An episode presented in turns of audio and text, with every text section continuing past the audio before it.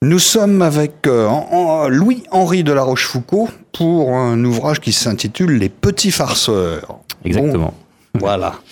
Euh, Louis-Henri de la Rochefoucauld, on va vite comprendre pourquoi vous l'avez intitulé comme ça. Alors, d'abord, je voudrais quand même dire une chose. Ne me dites surtout pas que c'est pas autobiographique, parce que je ne vous croirais pas. Oui, j'aurais du mal à vous faire croire que c'est un livre de science-fiction, en effet. Ah non, non, parce que quand on lit le livre, c'est une évidence qu'il y a des souvenirs personnels. exactement, exactement. Le monde littéraire, c'est un monde que vous avez, que vous fréquentez énormément, à la fois comme écrivain, mais aussi comme journaliste. Donc, euh, vous savez, vous connaissez manifestement les rouages. Exactement, oui. Alors justement, le, le, si je dis ça, c'est parce que le, narrateur s'appelle Henri. Déjà, vous vous appelez Louis-Henri. Mhm. Et puis, euh, il s'appelle Destissac. Or, je me suis renseigné, et Destissac, eh ben, c'est une branche familiale des La Rochefoucauld. Exactement, voilà. Ouais, ouais. Ah, donc, impossible de nier, hein, c'était pas possible. Voilà. Alors, les, les, Petits Farceurs, c'est un livre qui pointe du doigt deux choses. Mhm. la, première, c'est l'échec des ambitions, euh, je dirais, ou plus exactement la réussite sans lendemain, peut-être. Mhm. peut-être nuancé comme ça. Euh, et il présente un monde que vous décrivez comme superficiel, pervers, voire malhonnête. C'est dur, hein, déjà là. En fait, les fans de Balzac ont reconnu que ce titre vient donc des illusions perdues où à un, moment un personnage dit à Lucien de Rubempré Tu pourras être un grand écrivain, mais tu ne seras jamais qu'un petit farceur.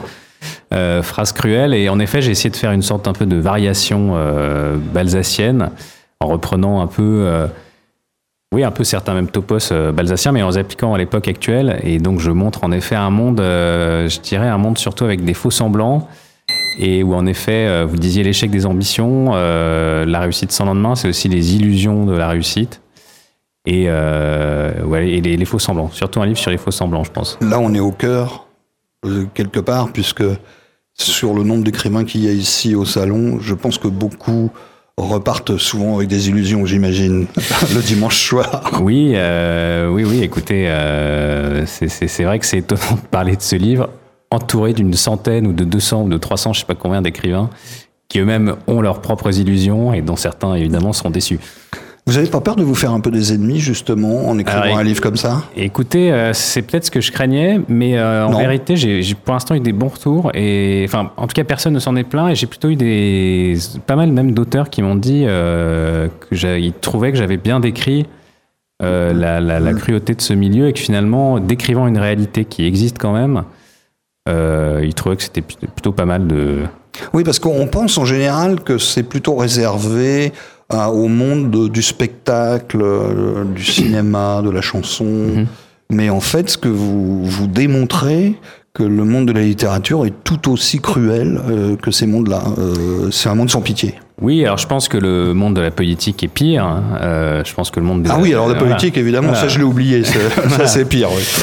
Mais cela dit, euh, parce qu'en fait, pour raconter justement très brièvement l'histoire du livre, c'est l'histoire d'un jeune homme donc, qui s'appelle Paul Bevon, qui se rêve en grand écrivain un peu au sens du 19e, ou un peu au sens romantique. Sauf que le, le livre qu'il écrit ne marche pas. Mais comme c'est une espèce de livre où il s'amuse à pasticher un peu les classiques de la littérature française, un, éditeur un peu machiavélique se dit bah, si ce type sait pasticher les livres du passé, il saura euh, pasticher les, best-sellers d'aujourd'hui. Et donc, il l'embauche en gros pour euh, devenir une espèce de, cheville ouvrière de l'industrie du livre. Et à ce titre-là, au début, il, écrit des livres euh, comme Prêt de plume pour des romanciers.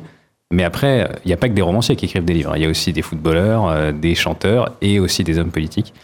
Et donc, à ce titre-là, il va se retrouver aussi à, bosser à un moment comme plume pour un, ministre de la Justice ah, piqué des hannetons. Qui est finalement véreux complètement. Exactement. Et donc finalement, c'est une sorte de traversée de, différents mondes, euh, en effet, tous aussi plein de, de faux semblants les uns que les autres. Et donc voilà, ça n'est pas que un tableau du monde euh, éditorialo-journalistique, ça ouvre aussi un peu sur euh, ce qu'on peut, ce qu'on appelle aujourd'hui les élites ou le.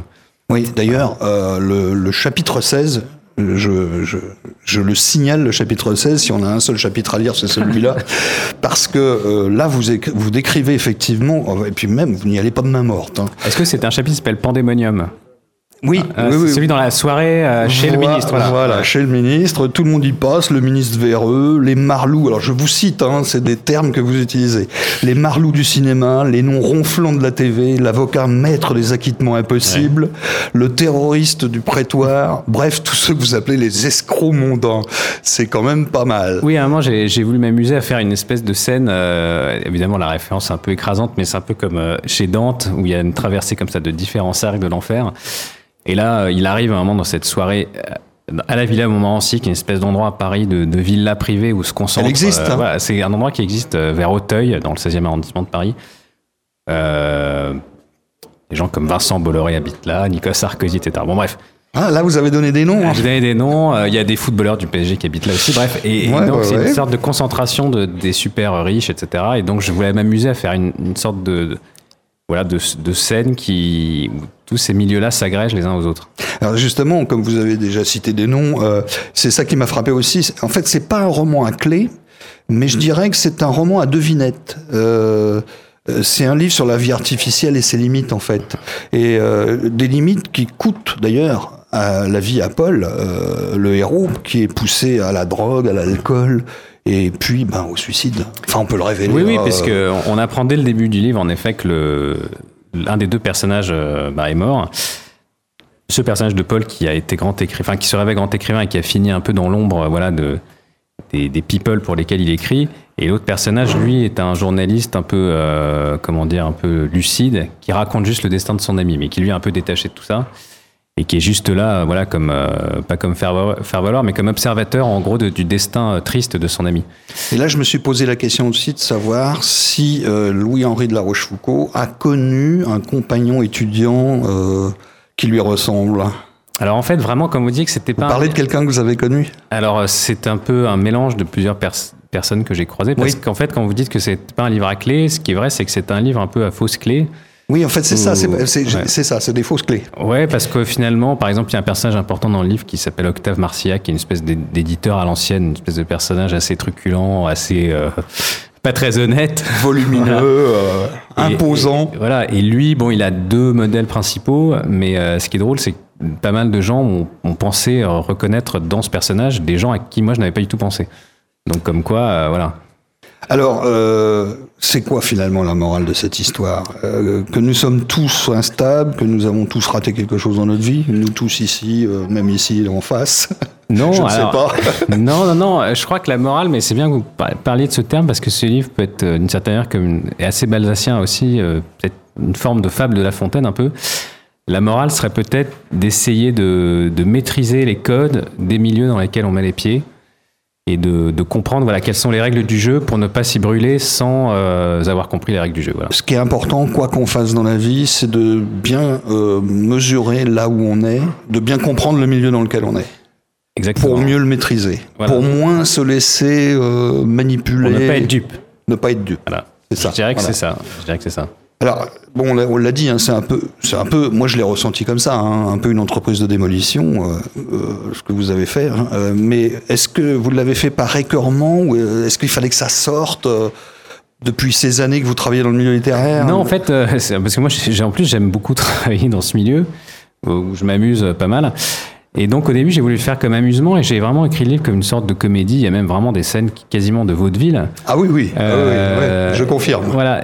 Et sauf qu'en fait, le fond du livre, c'est vrai, est assez, euh, assez mélancolique. Donc, euh, non, c'est plus, je crois que finalement, je voilà, voulais, euh, comme je disais, euh, transmettre cette morale de attention, vous mettez les pieds et si vous maîtrisez les codes, vous vous y amuserez, etc. C'est- Mais un peu valable pour tous les métiers en fait. exactement. Et pour terminer, Ouais. je vais vous poser une question. Je ne sais pas si ça va être une colle.